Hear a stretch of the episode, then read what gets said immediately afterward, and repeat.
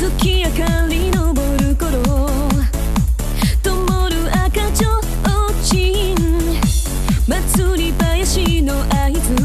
ふわり蝶が誘い出す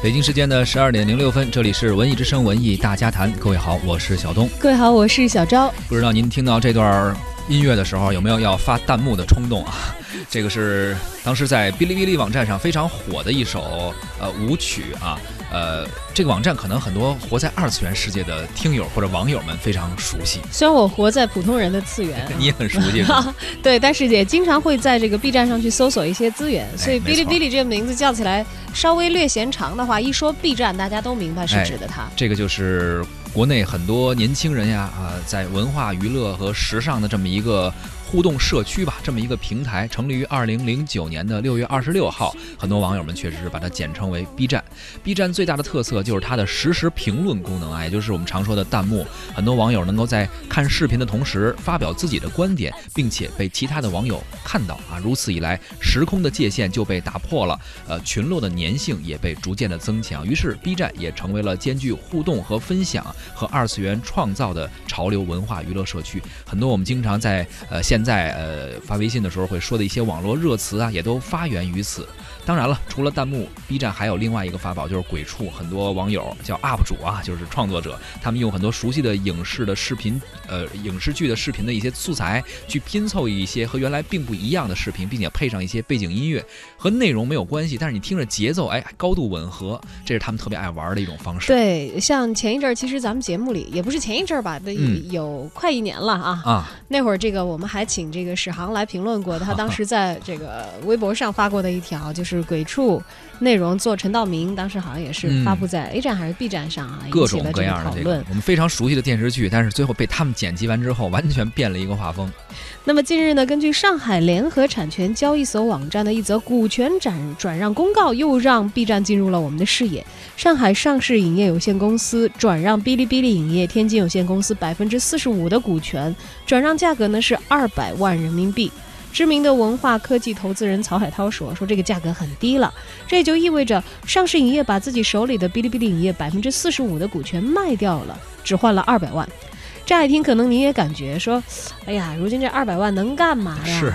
就在北京连套完整的房子，可能你地段好点都买不下来。特别小，特别小，特别远，还嗯，B 站好歹名气这么大了，是吧、b 嗯站的影视业务，你乍一听百分之四十五，这股权占比也不低呢。对，怎么就卖卖了二200万万呢二百万真是现在真是你说够干嘛的？而且这个你说到什么股份、股权转让之类的，一般都是好几千万、上亿，都是这大买卖、啊。对、呀、你看人刘诗诗陪嫁就是多少亿你？觉得都不是买卖。所以今天呢，咱们就来聊聊这个事儿，聊聊 B 站和哔哩哔哩影业啊。您也可以跟我们分享一下您关于 B 站的那些故事啊。欢迎您在收听节目的同时呢，关注我们文艺之声的微信公众号，发来文字留言，还有机会获得电影票。本周我们邀请大家参与五月二十八号周日十三点在万达国际影城北京丰台店组织的“一零六六观影团”的活动。我们文艺之声呢将会搬将会跟大家一起包场观看《加勒比海盗五：死无对证》。如果您想成为我们这次观影团当中的一员的话，就发送您的姓名加上电话加上《加勒比海盗》，在文艺之声的微信公众号参与抢票报名。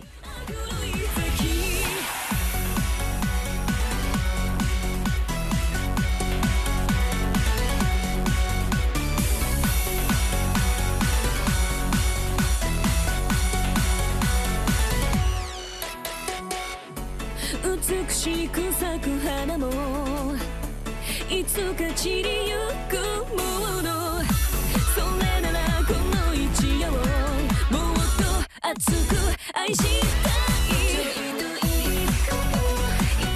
关于这次上市影业的股权清仓啊，五月二十四号有知情人士就说了，说当时 B 站和上市影业合作成立影业公司，最初的初衷是为了借助呃 B 站一个专业的运营呃运作的一个经验，比如说包括宣发呀、等等，包括这个视频网站的经验。但是经过一年多的合作和试水啊，B 站对影业的业务发展有了更为特殊的新的要求，双方协商觉得啊可能理念不太合适，于是呢决定收回把所有股权收回到 B 站自己来独立运营，而上市影业。业也退出了。其实此前就有业内人士表示说，啊，B 站啊比较适合啊 A C G，或者也有人说 A A C G N，就是游戏啊、动画呀、包括漫画啊和小说这些内容的一些开拓自己的盈利途径，所以影业并不一定适合它。那么既然这个。理念已经发生了分歧，需求不一样，所以和平的分开其实也是一个非常好的选择啊，无可厚非。对，而在商业上分分合合，你体现在了这个股权的变更上，就是很自然的一件事情了啊。说起哔哩哔哩影业，这曾经是一场非常令人瞩目的合作。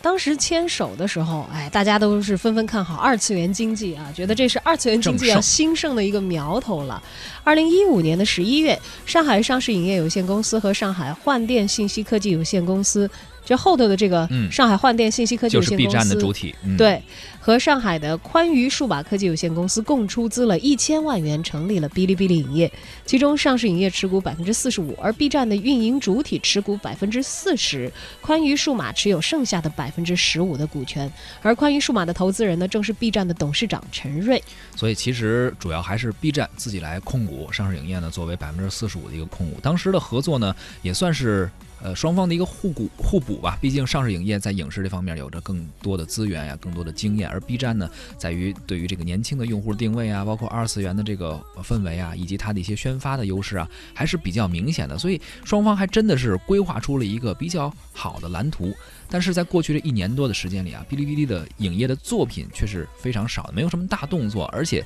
最主要的是，我们最后看它挂牌之后的。盈利啊，净利润目前是负的零点六六一万元，就是说，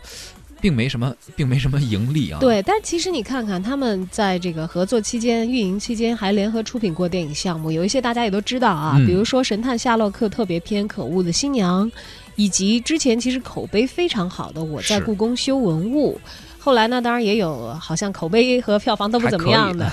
就是呃票房反正不怎么样，口碑反正有些二次元的呃网友们可能觉得还行啊。精灵王座呀，还有我叫 MT 之山口战记等等啊。但是呢，以上所有的这些我们都叫得出来名字的项目，这算是他们应该还比较有动静的项目了。对，票房收益都并不理想。二零一六年一月播出的电影，呃，《神探夏洛克：可恶的新娘》啊，为是哔哩哔哩的第一个参与的项目啊，也组织了一些什么另类的观影活动，包括什么 cosplay 的表演等等。呃，但是反正跟他们参与度不是很高。但是我在故宫修文物，这个是他们第一部，也是目前唯一一部完全是由 B 站去主导的电影。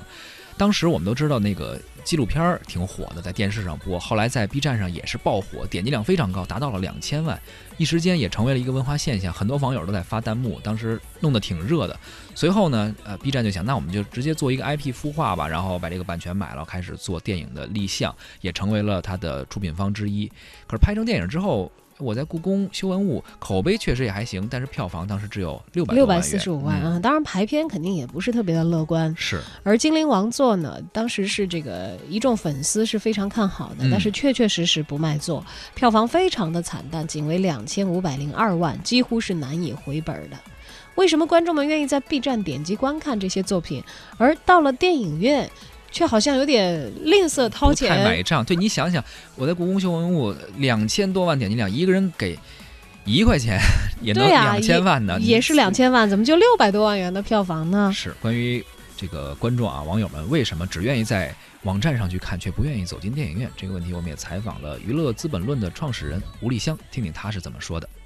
央广文艺之声的朋友们，大家好，我是娱乐直播论的创始人。我们娱乐直播论是专门针对娱乐行业进行专业领域报道的一家垂直类媒体。B 站好像他们投资的电影一直叫好不叫座，尤其是我在故宫修文物，因为我和我在故宫修文物的导演也和那个 B 站的整个创始团队聊过这个项目。据我了解，这个项目其实最开始就是针对央视的一个定制的记录节目，所以啊，其实可以说当时这个纪录片在它被央视定制并且播出的那一刹那，这个项目就已经是把本给回来了。至于之后的进入电影，然后进入 B 站，可能这都是导演团队一开始没有想到的。B 站觉得这个片子点播量特别好，于是呢，他就花了一点不是很高的费用，就买断了这个片子的相关的电影播放权、衍生权。而这个片子呢，因为一开始并没有设计为向电影播出，所以实际上它在电影这个端口，无论是播到什么样的票房，我觉得其实对于这个片子来说都是成功的。而且啊，大家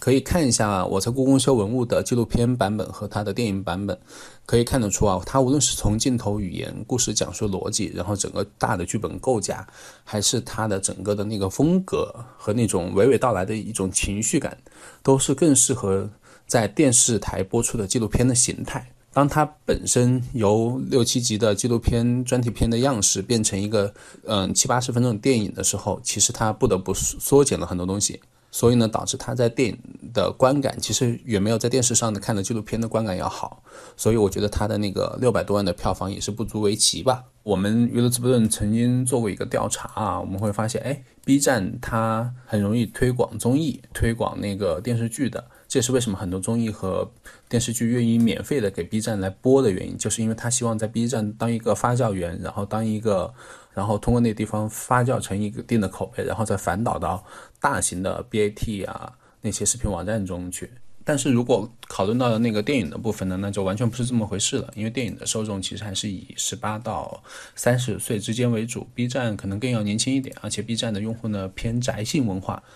你看这个用户定位可能不太一样，走进电影院的和在 B 站上那个发弹幕的人不太一样。很多 B 站上的 UP 主啊，都愿意使用一些素材去呃发一些自己制作的视频，对作品进行一些重新的解读。而更多的人可能愿意呃发弹幕，然后进行讨论。但是你说走进电影院的时候，可能就是另外一回事儿了哈。对，氛围会讨完全。不一样了。对啊，也也就像刚才这个吴立香所说的，在口碑发酵完成之后呢，可能在整个的影视商业链条上，就是制片方是希望对于这个院线的收入有一定的导入，而这个导入的环节似乎不是那么的理想。对，用户可能定位的还不太一样。受二次元用户属性的影响，要真正把宅一代啊转化成为走进这个电影院的群体，对这个目前还是 B 站没有克服的一个难关。纵观如今的国内电影市场，不是都在烧钱吗？嗯票房不好就不干了吗？一言不合就分手吗？似乎好像也不是所有的机构都是这么在玩的。是。关于上上市影业和 B 站的这次分手，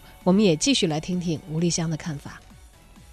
这个事情在最开始就是上市影业和 B 站合作的时候，其实是大家也没想到的。而且 B 站毕竟作为一个二次元文化的集中地啊，上市影业又是一个偏国有企业的一家公司，资源偏电视剧一点，然后偏老派的那些艺人项目和明星一点。然后 B 站呢，正好是跟它有互补，而且 B 站呢更贴近九五后、零零后，所以从一开始的合作基因的角度来说，其实两家还是比较合适的。而且 B 站其实更多的是一个宣发平台的作用，在乎的是一个二次元用户的社群文化影响力。但呢，上市影业可能比较牛的在于影视剧策划制作的能力，所以呢，他们从能力上的角度，从文化的角度，从用户群匹配的角度，都是很合适的。但是这一次呢，他们的分手啊，我觉得。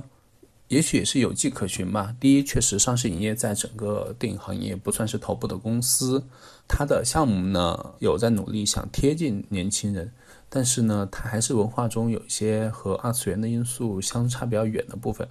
嗯，至于具体的分手的原因，我觉得就了解，起码他们其实这一次包括两百万这的转让价格，其实都是内部已经商量好、商量过的了，所以我觉得应该也算是一个和平的分手吧。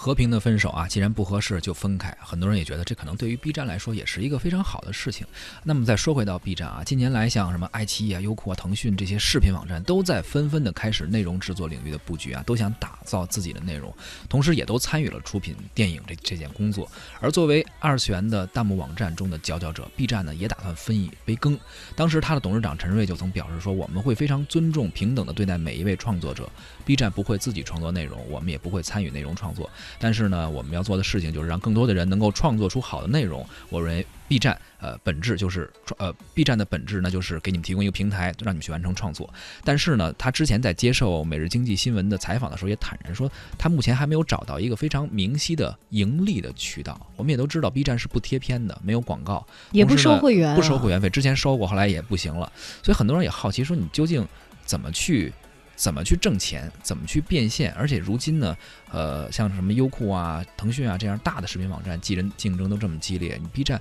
跟他们可能还是有一定差距的。你自己又怎样去定位？未来你又怎么去盈利？你的发展方向又是什么？所以，我们继续来听吴丽香关于这件事情的一个看法。下面再来说说 B 站啊，他们确实不太是靠且贴片和广告来存活，但是他们一是有那个 VIP 制度，但是呢，B 站后面又把这个制度给取消了，呃，改成了那个会员积分兑换制度。可能是因为 B 站一直强调一个平等的一个概念，如果做 VIP 能 VIP 相对能看到什么，然后非 VIP 看不到什么，可能违背了他们一开始的设计理念。但是呢，他们有一个承包制，这可能也是利用年轻人身上那种就是荣誉感吧。就比如说你能承包某一个剧，然后其实也就是相当于捐赠吧。然后最后这个剧播完了，然后可能可以看到你的名字，然后你在看的时候也会有一些衍生的一些小福利。这种潜在的荣誉感的，然后外表性的东西，就类似于我们小时候买的 QQ 秀，类似于这种东西。你说 QQ 秀有什么用呢？多了一些装饰性的东西，荣誉感的东西，你就反而会去花钱。另外，B 站盈利模式还有大家可能更想不到的啊，就是游戏二次元用户嘛。B 站作为这个这样的一个平台，很适合运营一些游戏，通过游戏的变现来获取一定的分成费用。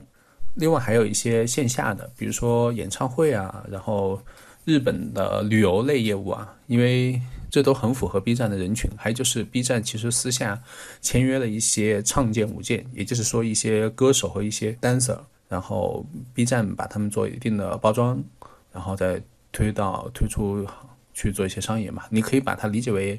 一种艺人经济吧。当然，B 站虽然有这么多的盈利模式和变现渠道啊，但因为这些都是相比。大的那种视频网站来说，都是比较小的一些，类似于苍蝇肉嘛。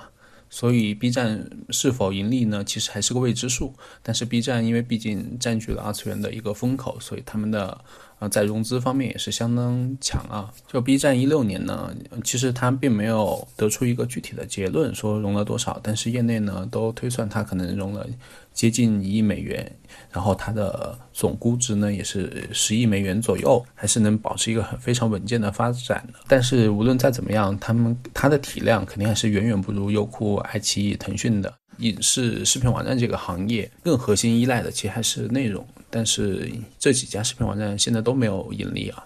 因为购买内容是非常烧钱的一个行为。B 站的体量和它背后的金主是远远达不到 BAT 三家的能量的。所以他们在购买版权上其实是相当谨慎的，所以它的内容的供给端其实也是比较薄弱的。可能会有人说，哎，那你刚刚说的那个 B 站估值是十亿美金，那其他几家呢？呃，因为优酷之前是在纳斯达克上过市啊，后面又那个私有化，呃，回来了，然后后面成为了那个阿里集团的子公司。包括腾讯视频也是腾讯的子公司，所以我们没有办法知道它具体的估值情况。但是大家可以比一下爱奇艺啊，爱奇艺呃估值是二十八亿美元，但是当时是被认为是严重低估的。然后今年呢，大部分业内人士都认为爱奇艺应该估值在五十美元左右，起码 B 站和优爱腾三家是有五倍到十倍的差距。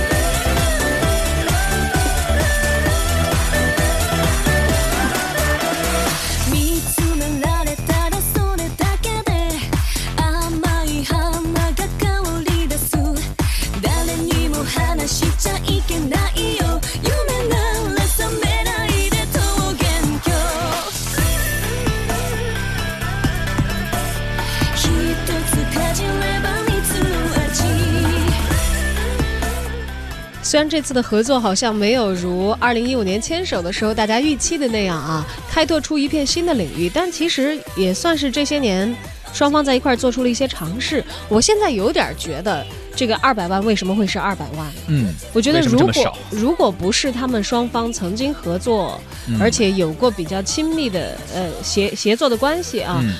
呃，不会这么低这个价格，对，卖给别人不能这么卖。卖给我，你看他二百万肯吗？对他要对外标价说二百万把我这个百分之四十五影业股份卖了，我估计可能会被抢疯。对所以内部来说，你卖一块钱也是卖，就是说明双方的合作还是不错的哈，在这期间。而且我觉得不排除以后再有协作的可能性。对对，这个买卖不成仁义在啊，未来还是细水长流。你想，没准哪天上市影业想做个影视剧啊什么的，还希望没准在 B 站进行一个宣发等等。你想想嘛，天下大事，合久必分，分久必合。尤其是是在资源端干事儿的这个大家分工不同的这些，呃。呃，主流的这些主体吧，对它其实总体的数量有限，在圈儿里大伙儿都是抬头不见低头见的。没错，而且其实啊，关于 B 站的一些用户啊，这昨天我也问了，我说，哎，这事儿你怎么看呀？他说跟我有什么关系啊？其实很多宅文化，包括二次元活在二次元的一些网友们说，哎，我只我只是希望能够看这些 dancer 啊跳舞的妹子和 和这个鬼畜的视频，以及里边一些搞笑的一些视频就可以了，剩下事儿跟我没有关系。哎，请你保持这份热情。对，哪怕你再宅，但是你有想要看这个 dancer，想要这个欣赏宅文化的年轻是吗？的这个热情的话，他也可以支持 B 站，以后可能牵手更多的资本力量。没错。